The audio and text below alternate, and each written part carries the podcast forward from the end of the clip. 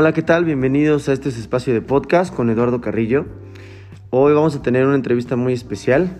Eh, me acompaña aquí en el estudio la coordinadora del área de emprendimiento del TEC de Monterrey, Campus Toluca, Andrea Villegas. Bienvenida. Hola Eduardo, me da muchísimo gusto que me hayas invitado aquí a tu espacio de podcast y para hablar de un tema tan importante y tan eh, interesante que es el, el emprender porque mucho escuchamos últimamente, ¿no? De que emprende, crea tu propia empresa, sea un emprendedor y nos imaginamos a este emprendedor como triunfando en la vida, pero es muy importante como hablar de todo lo que implica ser un emprendedor. Sí, está muy de moda, muy de moda la, la palabra emprendedor, ¿no? Inclusive múltiples negocios que te venden la idea de, de que puedes eh, tener libertad financiera, le llaman, de que puedes eh, ganar lo que tú quieres, ser tu propio jefe y pues ya sabes, ¿no? Como siempre lo, lo visualizan con los yates, los lujos, los carros y todo eso. Y pues sí es interesante saber qué es lo que hay detrás de ese esfuerzo. Y yo siempre he apuntado aquí en el podcast que el conocimiento detrás de la aplicación es lo más importante. Entonces vamos a empezar hablando precisamente de qué es un emprendedor. Un emprendedor, como, como muchos lo definen, es aquella persona que tiene la capacidad de identificar áreas de oportunidad donde otros ven problemas. Y a través de esa capacidad de identificar áreas de oportunidad propone solución a través de proyectos para esos problemas comunitarios. Fíjate que eso que mencionas es súper importante porque eh, en donde trabajo me ha llegado, bueno, me han tocado muchos casos de muchas personas que llegan con su idea de, de emprendimiento, vaya, ¿no? Y muchas veces son ideas, no voy a decir que son ideas malas, pero son copias de ideas que han visto y que quieren como que eh, empezar a replicar. Hacer ellos mismos, ¿no? Así es. Y es súper importante que como emprendedor, como tú lo mencionabas, ubiques cuál es el problema y entonces veas cuál es la mejor manera de poder solucionarlo. Y no te vayas directamente como a la solución y creas y te cases con esa solución, porque también puedes no estar innovando y quedarte fuera del mercado. Exacto, la innovación es una palabra muy importante para todos los que nos están escuchando. De hecho, yo creo que hay, hay varias palabras que no son antagónicas, que son eh, que están fusionadas, unidas al hablar del, del, emprendimiento del emprendedor, como es la innovación, como es el impacto social, como es el asunto de sustentabilidad de los proyectos, ¿no, Andy? Así es. En, en el TEC decimos que es súper importante el estar innovando, ya que si no innovas, pues eventualmente vas a tener que morir, ¿no? Ándale, vas a des desaparecer, ¿no? Como Así dicen, es. renovar o morir. Así es. Correcto. Y, y más en tiempo ahorita de, de, de crisis, ¿no? Sí, a, a, eso es a lo que iba. Ahorita estamos viendo cómo hay muchas empresas que, que necesitan innovar o, o, van a perder totalmente como la empresa, ¿no? Ya que no tienen ventas y tienen que empezar a crear nuevos canales de venta o cambiarse de rubro totalmente y darse, sí. y darse cuenta que en realidad lo que estaban haciendo ya no era algo sustentable en el tiempo. Es correcto, ¿no? Y aparte lo, lo, el aprendizaje número uno que podemos tener a todos los que nos están escuchando es que en este tiempo de crisis tan, tan delicado como es una crisis sanitaria, que es tan fuerte, como su nombre lo dice, pandemia, que eh, afecta y merma en otras esferas, ¿no? Como la parte educativa, académica y económica. Entonces yo creo que la, la clave para todas las eh, personas que nos están escuchando y que tienen un negocio, que tienen la inquietud de iniciar un negocio, es que sean flexibles. Eh, yo como emprendedor se, lo puedo, se los puedo compartir. Como bien lo dice Andy, eh, un emprendedor tiene que ser flexible en, el, en el, la capacidad de poder eh, cambiar si, es, si, si así lo requieren las circunstancias, inclusive de producto de servicio, ¿no, Andy? Sí, es súper importante, porque como ya lo mencionamos, ¿no? Si no estás innovando y si no estás investigando como qué es lo nuevo, qué es lo que hay en el mercado y qué es lo que está buscando justamente tu cliente, no hay manera en la que puedas seguir subsistiendo si no te estás dando la oportunidad de conocer realmente cuáles son las necesidades del usuario. Y, y sí, debemos de enfatizar como en este tema, porque muchas personas sí pueden tener un negocio que ya tiene, no sé, 50 años y me, puede, y me pasa a mí. Eh, te, pues está la empresa familiar y es mm. un negocio que ya tiene más de 50 años. Correcto. Pero no por eso vamos a dejar de ver como otras opciones, ¿no? Exactamente, que es lo que hay actualmente. Ya que si no innovamos, digo, los carros es, es, una empresa automotriz. Los carros de hace 50 años y los de ahora son totalmente diferentes. Y, obviamente también tu equipo de trabajo tiene que estar en constante capacitación, también ustedes, ¿no? Llevando aparte la, la, la, la parte directiva tiene que estar en constante eh, eh, situación de cambio, ¿no? Yo creo que eso es lo más importante. Sí, totalmente. Estar eh, alineados al cambio, emprendedores. Pues sí, yo creo que lo, lo realmente interesante aquí es ver qué, qué es lo que hay detrás de un emprendedor, qué es lo que le da músculo precisamente a los proyectos que realiza y cuál es la diferencia de muchos emprendedores que yo creo que empiezan un proyecto, Andy, y fracasan y lo dejan de intentar. Entonces yo creo que aquella persona que se quiere llamar a sí misma emprendedor es una persona que no se da por vencida. Y no para sonar romántico, sino porque el hecho que mueve al emprendedor, el combustible del emprendedor, es tener proyectos exitosos y dar soluciones a problemas, más que un tema económico. Sí, sí, sí, sí. Y, volviendo un poco a lo que dices que suena romántico, otra vez, bueno, ahora yo voy a sonar un poco romántica. Eh, yo me atrevería a decir que debes de emprender con pasión. Muy buen consejo. Con tu pasión ya que puedes decir, soy muy bueno para esto, pero si es algo que en realidad no te llena, no te gusta. Y aparte que también encaje con tu, con tu talento, ¿no? Con tu carisma, porque hay mucho emprendedor que quiere eh, empezar a echar a andar proyectos que no van de acuerdo a su gusto, a, su identidad. Y yo creo que también, por eso debe de apasionarte, ¿no? Como dices tú, el proyecto. Sí, debe de apasionarte el proyecto porque la gente al ver como tu pasión, puede identificarse mucho más fácil con tu producto o con tu servicio. En cambio, si, dices así, veo que esta es una buena oportunidad de negocio, te estás tirando más al lado del dinero que al lado de Exacto. empezar a generar. Y yo creo que ese es el problema de, muchos, ¿no? Que empezamos a emprender, vemos...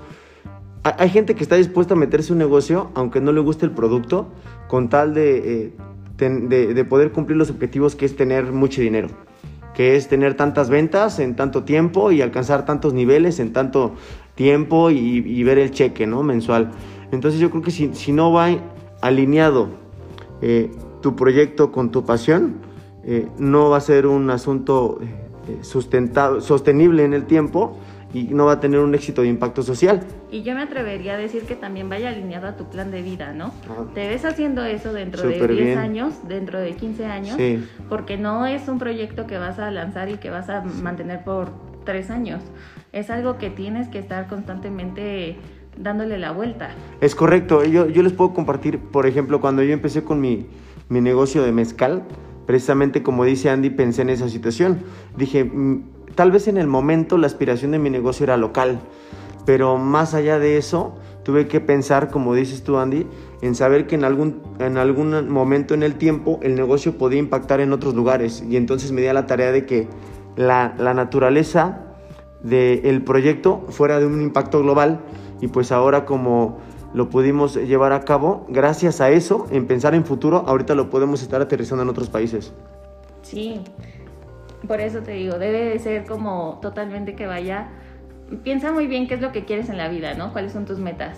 Emprende con lo que te gusta y continúa haciéndolo, pero tienes que verte en el, futuro. Totalmente tienes que verte. Oye, oye Andy, y, tú que eres la experta ahí con la coordinación de, emprendimiento, eh, ¿nos puedes contar acerca de un poquito de lo que hacen y cómo lo hacen? Ah, claro que sí. Eh, nosotros trabajamos pues en el área de emprendimiento, tenemos eh, la incubadora y la aceleradora de negocios. Bueno, es, es, el mismo espacio, pero pues en diferentes etapas de emprendimiento estamos enfocados, ¿no? Ok. Entonces, en incubación, pues es básicamente personas que tienen una idea y que quieren empezar a pulirla. A nosotros nos encanta trabajar desde la empatía, que es como empezar a ver qué es lo que quiere el mm. cliente y qué es lo que busca el mercado, ¿no? Porque es muy fácil lanzar una idea y empezar a promoverla con tus amigos, con tus familiares y así. Pero entonces no empiezas a tener como una idea real de qué es lo que está buscando el mercado. Entonces los profesionalizan en esa parte para pulir la idea, ¿no? Para que quede lo más limpia posible en la parte de la incubadora. Sí, de hecho la finalidad como de la parte de incubación es de que tengas eh, un producto mínimo viable, que es lo que nosotros llamamos, para que puedas empezar a tener ventas reales en el, pues en el mundo, ¿no? Ya salir.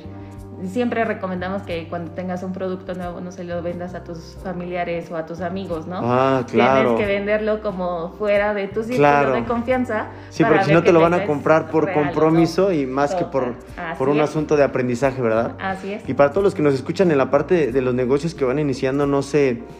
Eh, no, no, no claudiquen en el hecho de su producto o su servicio no es exitoso a la primera. Eh, siempre se tienen que intentar muchas veces para saber eh, por dónde no y descartando las opciones de por dónde no. ¿Es correcto? Sí, y obtener retroalimentación del mercado, ¿no? Y darte cuenta por qué no está funcionando. Exactamente. Y empezar a cambiar para ver cómo sí. Es correcto. Y aparte una característica que tienen los emprendedores es esa cuestión, que si tú llegas y vendes, por ejemplo, mermeladas y a las primeras 10 personas no les gustó la mermelada, eh, no eres eh, reactivo, no te quejas del cliente, sino eres proactivo y sabes que puedes mejorar en tu producto.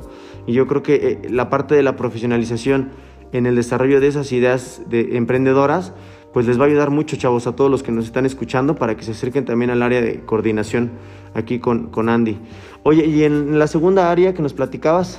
El área de aceleración va enfocada más a empresas que ya están funcionando y que se lanzaron así como Gordon Tobogán, ¿no? Como se dice. Ándale. Entonces necesitan un poco más de profesionalización y empezar a, generar unas estrategias diferentes para que empiece a funcionar como de mejor manera eh, pues su, emprendimiento, su producto o, lo que tengan en mente, ¿no? lo que tengan en el mercado básicamente.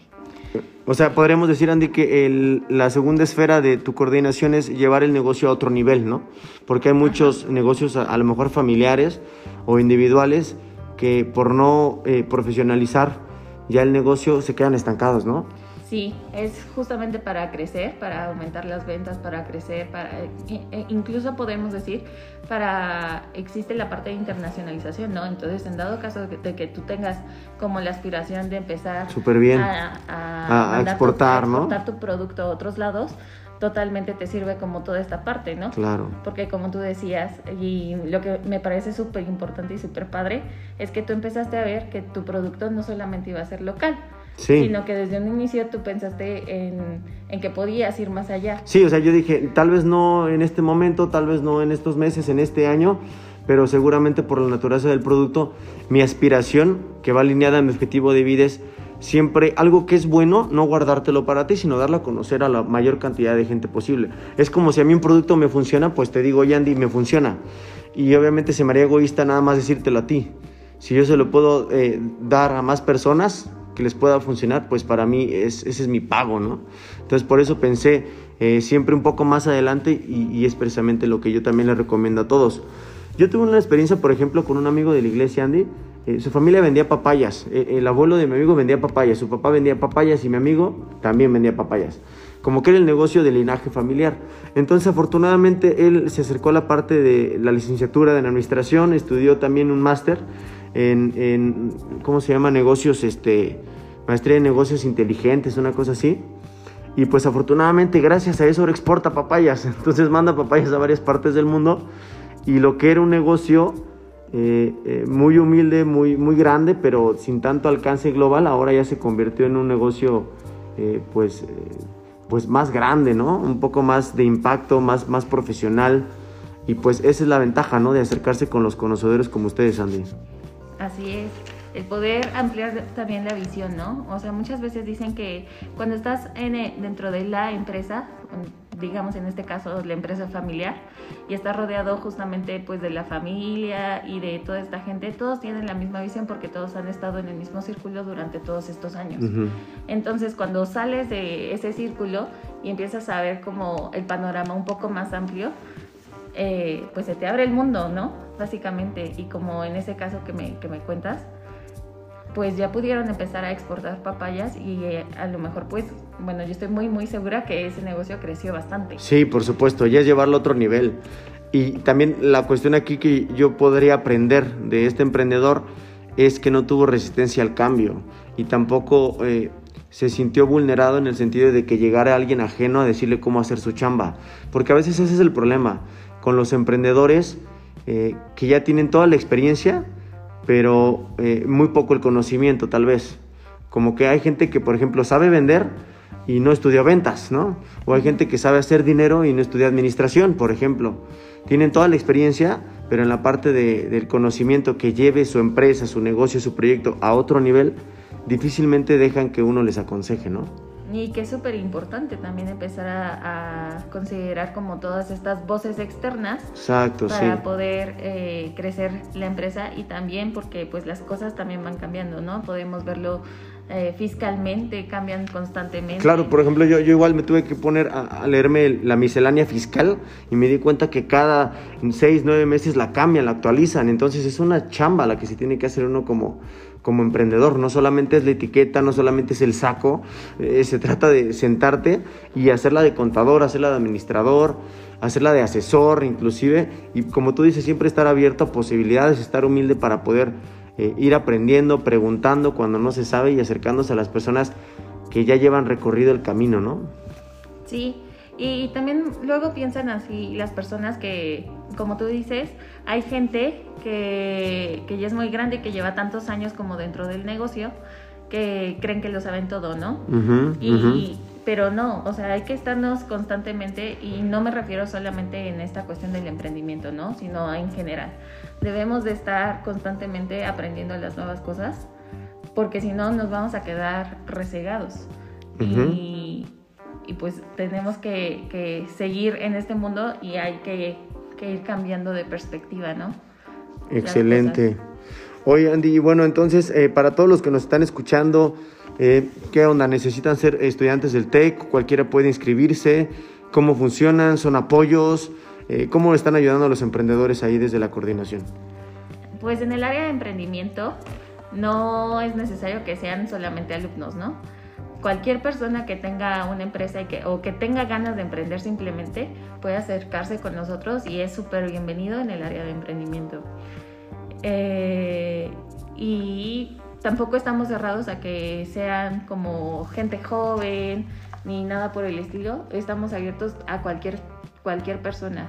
También creo que es importante y ya lo habíamos comentado anteriormente tú y yo, que pues nunca es tarde, ¿no? Para, para emprender, para realizar algún sueño, nunca, nunca es tarde.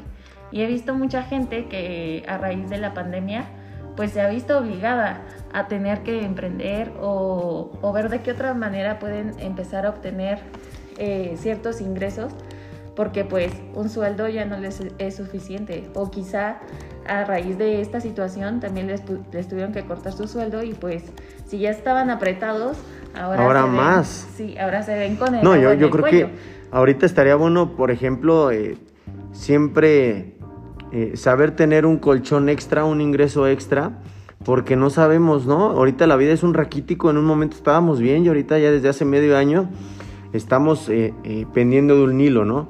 No solamente por la crisis sanitaria, sino porque también la economía global se vio afectada y como tú sabes, este flujo de capital pues afectó desde el pequeño emprendedor hasta el mayor empresario. Y el dinero se ha dejado de mover y entonces es cuando tenemos que sacar esa flexibilidad financiera, generar esa cultura del ahorro y, obviamente empezar a, a innovar con nuevas ideas. Yo he visto, por ejemplo, mucho últimamente que amigos que tenían otros negocios de otra índole, ahora, por ejemplo, están maquilando cubrebocas, están vendiendo dispensorios de gel antibacterial, eh, caretas, por ejemplo, ¿no? Entonces, eh, yo creo que eso es lo que hay que aprender de estas personas, que son bastante movidas y donde una persona ve una crisis, ellos ven una oportunidad. Sí, y, y marcar también este, la diferencia, ¿no? Porque, como tú dices, ahorita empezamos, debido a esta crisis, mucha gente está empezando de que a maquilar cubrebocas, vender caretas y cosas así, pero también creo que es importante que la gente empiece a apreciar y a ver eh, como a marcar la, la diferencia en su producto, ya que si no marcas una diferencia vas a estar compitiendo en el mercado siempre por precio y el irte muy abajo puede que muchas veces no sea como lo más conveniente, ¿no? Entonces ver de qué manera puedes estar como del otro lado para que puedas darle la vuelta y tener un producto de calidad, pero sin estar comprometiéndote, pues sí, a andar pues ahorrando, ¿no? Exacto, sí, como que ir innovando siempre, ¿no? Lo que platicamos precisamente eh, eh, afuera de, de la grabación, que la palabra del emprendimiento está ligada a, palabras como la innovación, ¿no? Como eh, la constancia, el esfuerzo, la disciplina y, todas estas palabras que van siempre, siempre de la mano con el tema del, emprendimiento. Pero pues ¿sabes qué? También he visto, pues, te digo, a raíz de, de esta pandemia, que muchos pueden pensar que no es como el momento ideal para emprender porque pues no hay tanto dinero. Eh... No, y, no hay ánimos, ¿no? O sea, ahorita cualquier persona que le digas, oye, vamos a empezar un negocio, te va a decir, oye, pues no estás viendo cómo está la situación y nadie va a querer iniciar un negocio porque es como un tema de apostarle, ¿no? Cuando el ambiente, la situación está, está complicada. Pero tú qué piensas, Andy?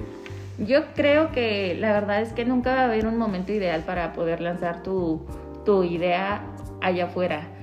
Y lo he visto desde este lado, en este tiempo que hemos estado encerrados, hay mucha gente que ha aprovechado y que esas ideas que ya tenían como un rato en la cabeza dándoles vuelta, es se momento. han decidido a lanzarlas. Exactamente, porque ahorita todos los que nos escuchan y que eh, en medida de lo posible están respetando el confinamiento, eh, saben que ya no estamos gastando, por ejemplo, en salidas a restaurantes, salidas al cine, eh, eh, salidas de viaje, eventos deportivos, cuestiones de estas.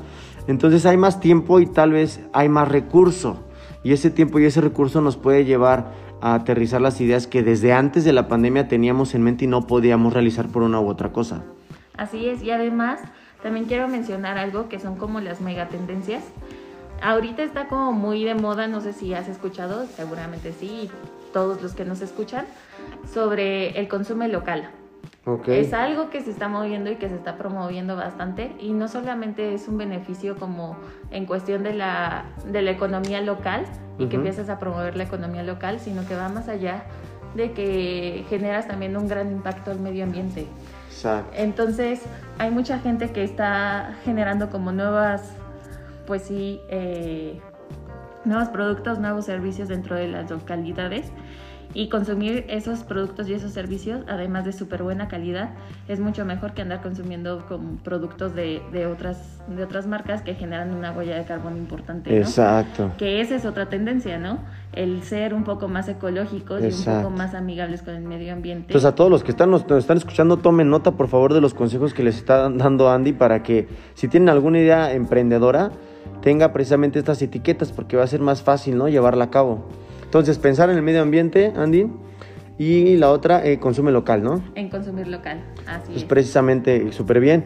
Pues yo creo que eh, precisamente el, el, impacto que puede detonar un emprendedor a través de su proyecto se va a dar siempre y cuando eh, tenga los pies bien puestos en la tierra y piense en el beneficio de los demás, no solamente del productor que le compra y, y al cliente que le va a crear una necesidad a través de su producto o servicio sino que tenga muy en mente el, este tema, ¿no? Que anda muy de moda. Andy, que tú nos podrás ayudar con la definición del emprendimiento social. ¿Qué es eso del emprendimiento social, Andy? Pues el emprendimiento social es justamente eh, el emprender, el tener algún tipo de negocio, servicio, como quieras llamarle, pero que al final de cuentas genere un, un impacto social, ya sea en una localidad o en una comunidad, ¿no? Entonces, es de, de, muchas maneras se puede generar como este impacto. No sé si recuerdes, hace tiempo se pusieron muy de moda unos zapatos que se llamaban Toms. Ah, sí, claro. Sí, sí, sí. Bueno, ¿Cómo no pues los voy a, olvidar si me compré varios? Estaban bastante, bastante bonitos. Los Toms eran un clásico emprendimiento social, ¿no? O sea, oh. ya que al momento de que tú te comprabas un par de Toms, eh, la empresa Toms destinaba otro par a una comunidad. Excelente. Entonces como que a mucha gente esto le empezaba a mover porque estaban generando un impacto con su compra. Mm. No tiene que ser precisamente así, o sea, puede ser que simplemente empieces a vender un producto para, unas, para cierta, ciertas personas y que les esté solucionando un problema. Y pueden ser esas personas personas de la base de la pirámide y es un emprendimiento. Pero, pero bueno, ese va a ser el agente diferenciador del proyecto, ¿no? Nosotros, por ejemplo, acá, acá en el negocio, eh, como fabricamos mezcal a través de la recolección de especies de agaves, lo que hacemos es, ah, tenemos un plan de reforestación, ¿no? Porque sabemos el impacto eh, que colateralmente se está llevando a cabo, entonces tenemos un plan de reforestación para que mitigue precisamente el impacto que estamos causando. Entonces yo creo que también es una parte que deben de considerar todas las empresas, ¿no? Pensar como dicen en el triple impacto, en la parte económica, en la parte ambiental y en la parte social. En la parte económica también yo creo que es súper importante y justamente para los emprendedores sociales. Muchas veces dicen así de que cuando quieres ayudar a una persona así de, ay, no, ¿cómo crees que vas a generar dinero de ellos? Este, es gente pobre. Y empiezan a usar como este tipo de, de palabras, ¿no? El dinero no está peleado, no está peleado con el empezar a generar un impacto en las personas. Exacto. Entonces, dicen, está mal visto que empieces a, a, ganar dinero justamente, pero no, no es así. O sea, si, este, si tu trabajo es ayudar a las personas, ¿por qué no vas a recibir un sueldo por eso?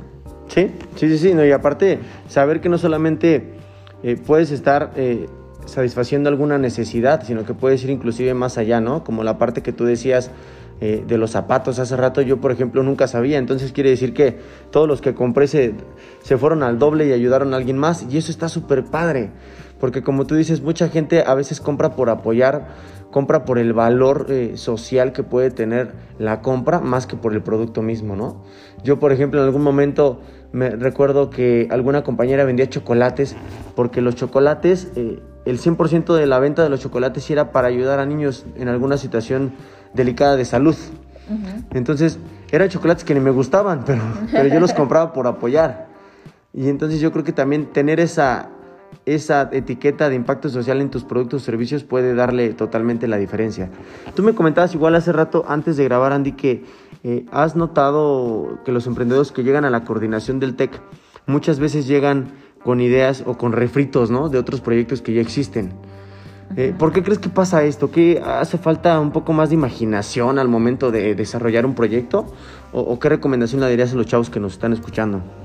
No, en realidad yo lo que creo es que ya lo vieron antes y piensan que es una buena idea. ¿Sabes qué?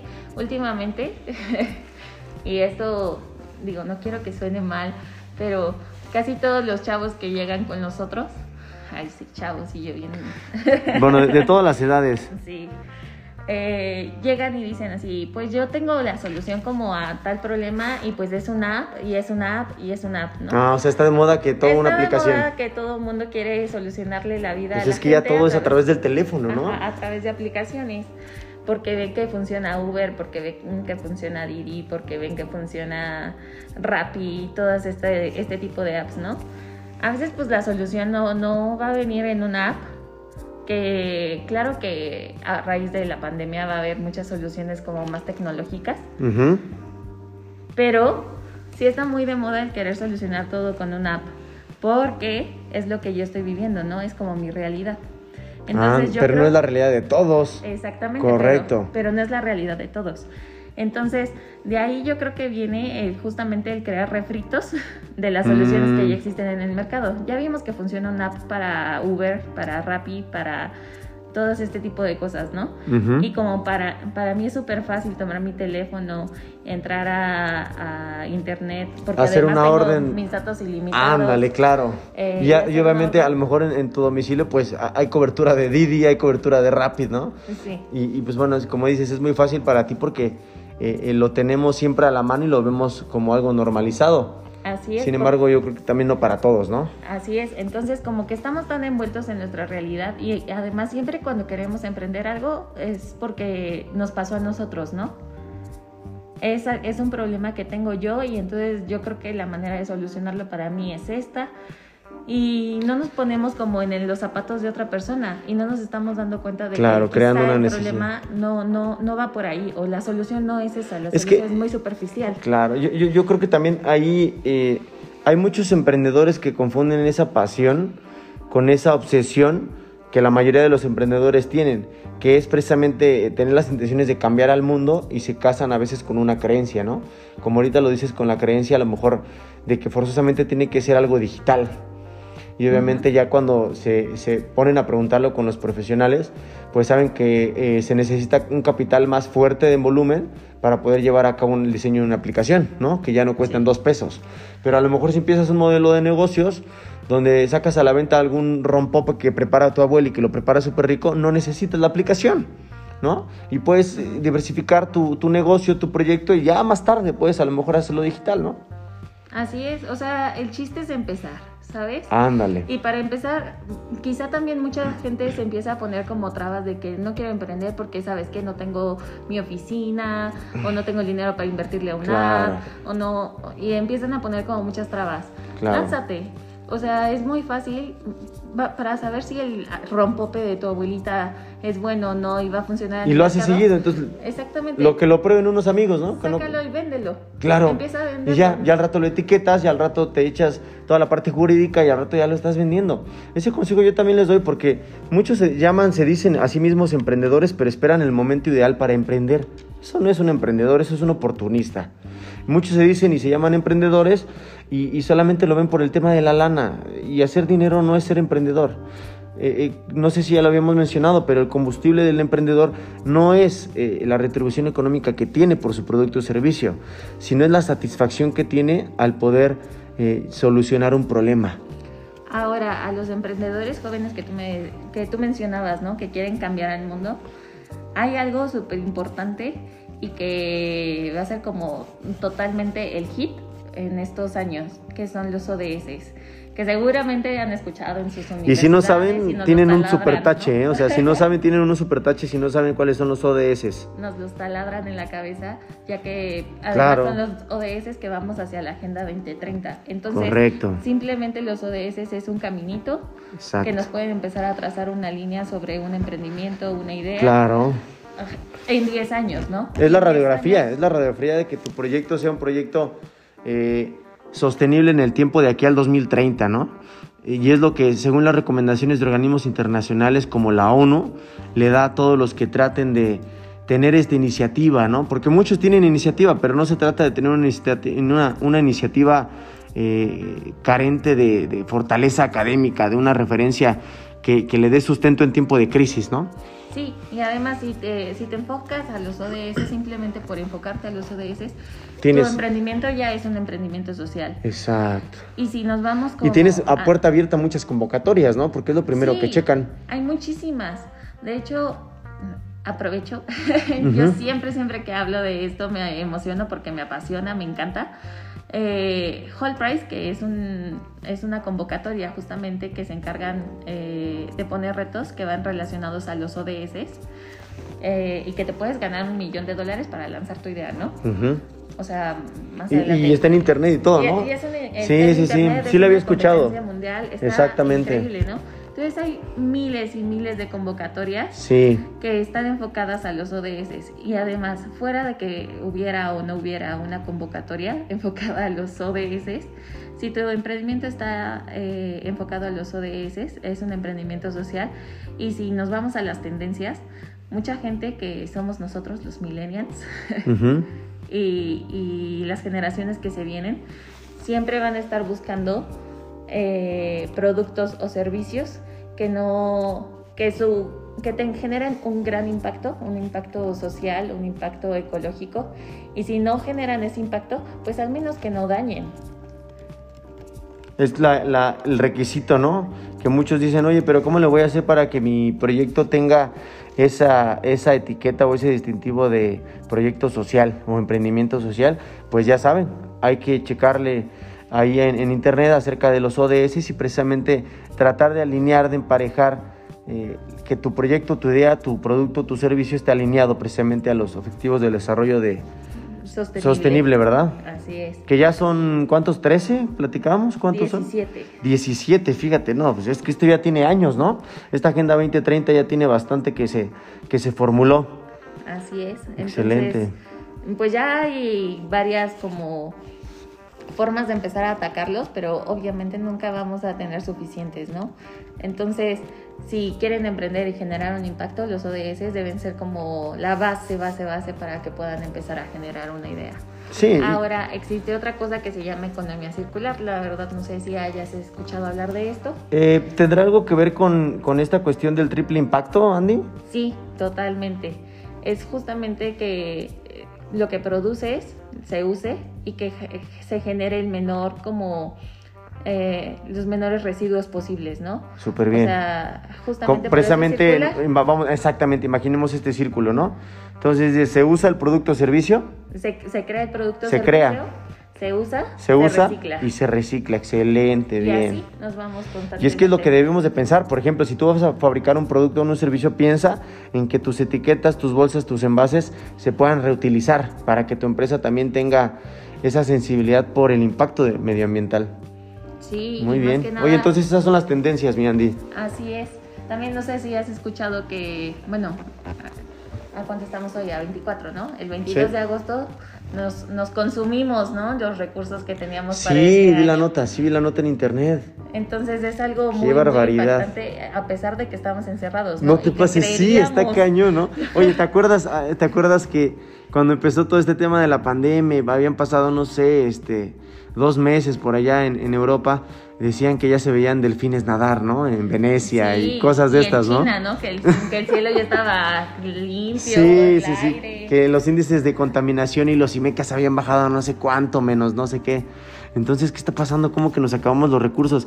Yo creo que es porque ahora que estamos confinados, estamos eh, haciendo, generando más desechos. Sí, ¿no? y yo lo veo mucho justamente porque los, los restaurantes, bueno, ahí es como Sí. la manera en la que yo lo puedo ver más claro. Los restaurantes, y lo entiendo perfecto, ¿no? Para que ellos puedan sobrevivir tienen que empezar a vender como en delivery. Y obviamente no pueden como vender en delivery si, eh, si te dan envases que no se desechan. Que- pero que muchas, muchos han estado pidiendo topper, ¿eh? Yo, yo inclusive cuando voy al pollo a comprar pollo fresco para, para prepararme la comida, ya no me dan bolsa. Entonces tengo que llevar mi topper desde mi casa y andar cargando mi, mi- mi bolsa y mi topper. No, y a mí también, yo ca- cargo mis toppers, pero muchas veces llego de que al restaurante así de, ah, aquí está mi topper, y es, no, yo te lo puse para llevar. Y ¿no? plástico, plástico y bolsas, plástico y bolsas, súper, sí. Mucho. en Qué interesante, fíjate, qué interesante esta cuestión de que eh, se, se acabaron los recursos del año hace dos Hace días. Dos días. De, de todo un año para el planeta se acabaron en menos de seis meses y simplemente estando confinados, ¿no? Sí, entonces surgen como todo este tipo de, de soluciones. Por eso es este podcast para ustedes, porque el mundo ya está cambiando y ustedes para cuándo van a cambiar. Tenemos que ir rompiendo precisamente esos paradigmas, ir rompiendo esas formas preconcebidas de pensamiento que nos lleven a, a ser más flexibles y qué mejor que todos los que nos estén escuchando se acerquen eh, al área de, de- de la coordinación de emprendimiento, pues para que lleven a cabo sus ideas, ¿no, mi Andy? Claro que sí, ahí nos pueden, nos pueden buscar. ¿Cómo te pueden encontrar en redes sociales o cómo se pueden contactar contigo? Bueno, yo estoy en redes sociales como Andy Conga. Ajá. Pero nos pueden buscar en las redes sociales del TEC de Monterrey. Estamos como Zona EI Tol. ¿Así lo pueden googlear? Ajá, así, Zona EI Tol.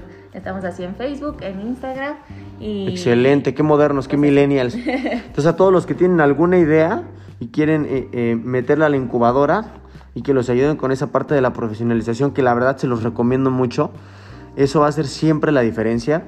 O a los que ya tienen la idea, ya tienen la marca, ya tienen el negocio, pero quieren llevarlo a otro nivel, pues pueden irse al área de... De emprendimiento. Se llama Zona de Emprendimiento Innovador, por eso es Zona EI. Ah, perfecto, súper bien. Y pues qué bueno, excelente. ¿Algo más que quieras agregar, eh, Andy? No, nada por el momento, pero pues muchas gracias por invitarme a, a este tu espacio. Perfecto, y muchas gracias a todos los que nos siguieron hasta este momento del podcast. Y como siempre les decimos, si les gustó, compartan. Todo el contenido útil es para que llegue a más personas. Gracias por escucharnos y nos vemos a la próxima.